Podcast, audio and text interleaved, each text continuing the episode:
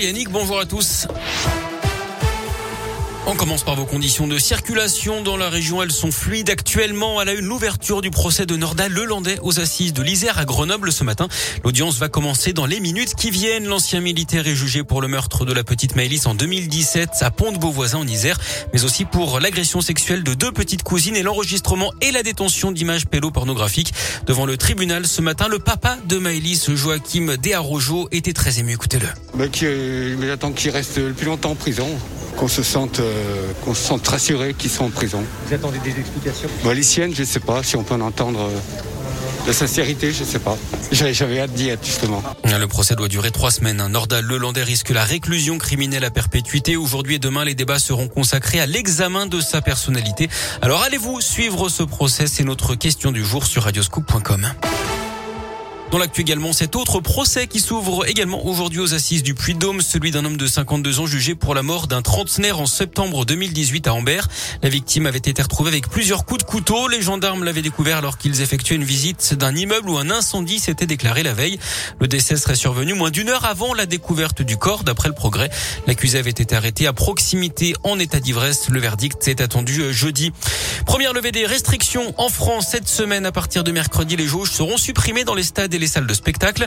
Ce sera également la fin de l'obligation de télétravail qui restera recommandée au moins trois jours par semaine. Fin aussi du port du masque généralisé en extérieur. Notez que la dose de rappel, elle est désormais obligatoire hein, pour les pompiers et les soignants depuis hier. Ceux qui n'ont pas reçu leur injection risquent la suspension sans rémunération. Le directeur général d'Orpea démite ses fonctions les suites du scandale, euh, du scandale chez le leader européen des maisons de retraite après les accusations de maltraitance des résidents dans le livre Les Fossoyeurs. Les dirigeants du groupe avaient pourtant contesté ces accusations.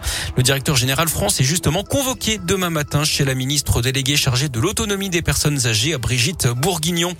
Un grave accident dans la Loire. Un couple et ses deux enfants ont été grièvement blessés hier dans une sortie de route euh, hier après-midi entre Saint-Étienne-le-Mollard et Sainte-Agathe-la-Boutresse. Leur voiture a fini sa course contre un arbre. Le papa de 36 ans, la maman de 30 ans et la fille de 11 ans ont été transportés à l'hôpital nord de Saint-Étienne dans un état grave. Le petit garçon de 7 ans, a lui, été héliporté vers le CHU également dans un état sérieux. Un habitant de Montrével-en-Bresse dans tout trouvé mort près de chez lui vendredi soir. Selon le progrès, c'est un couple hein, qui rentrait d'une soirée qui aurait aperçu la victime inanimée dans sa cuisine. Les lumières étaient allumées nuit et jour depuis lundi. Le décès du locataire de l'appartement qui vivait seul serait d'origine naturelle. En foot, l'humiliation pour Saint-Etienne éliminé par Bergerac, club de National 2 hier en huitième de finale de la Coupe de France 1-0. Les Verts qui vont d'ailleurs se renforcer. Enzo Crivelli devrait s'engager aujourd'hui avec Saint-Etienne. On rappelle que le mercato d'hiver se termine ce soir à 23h59 très précisément.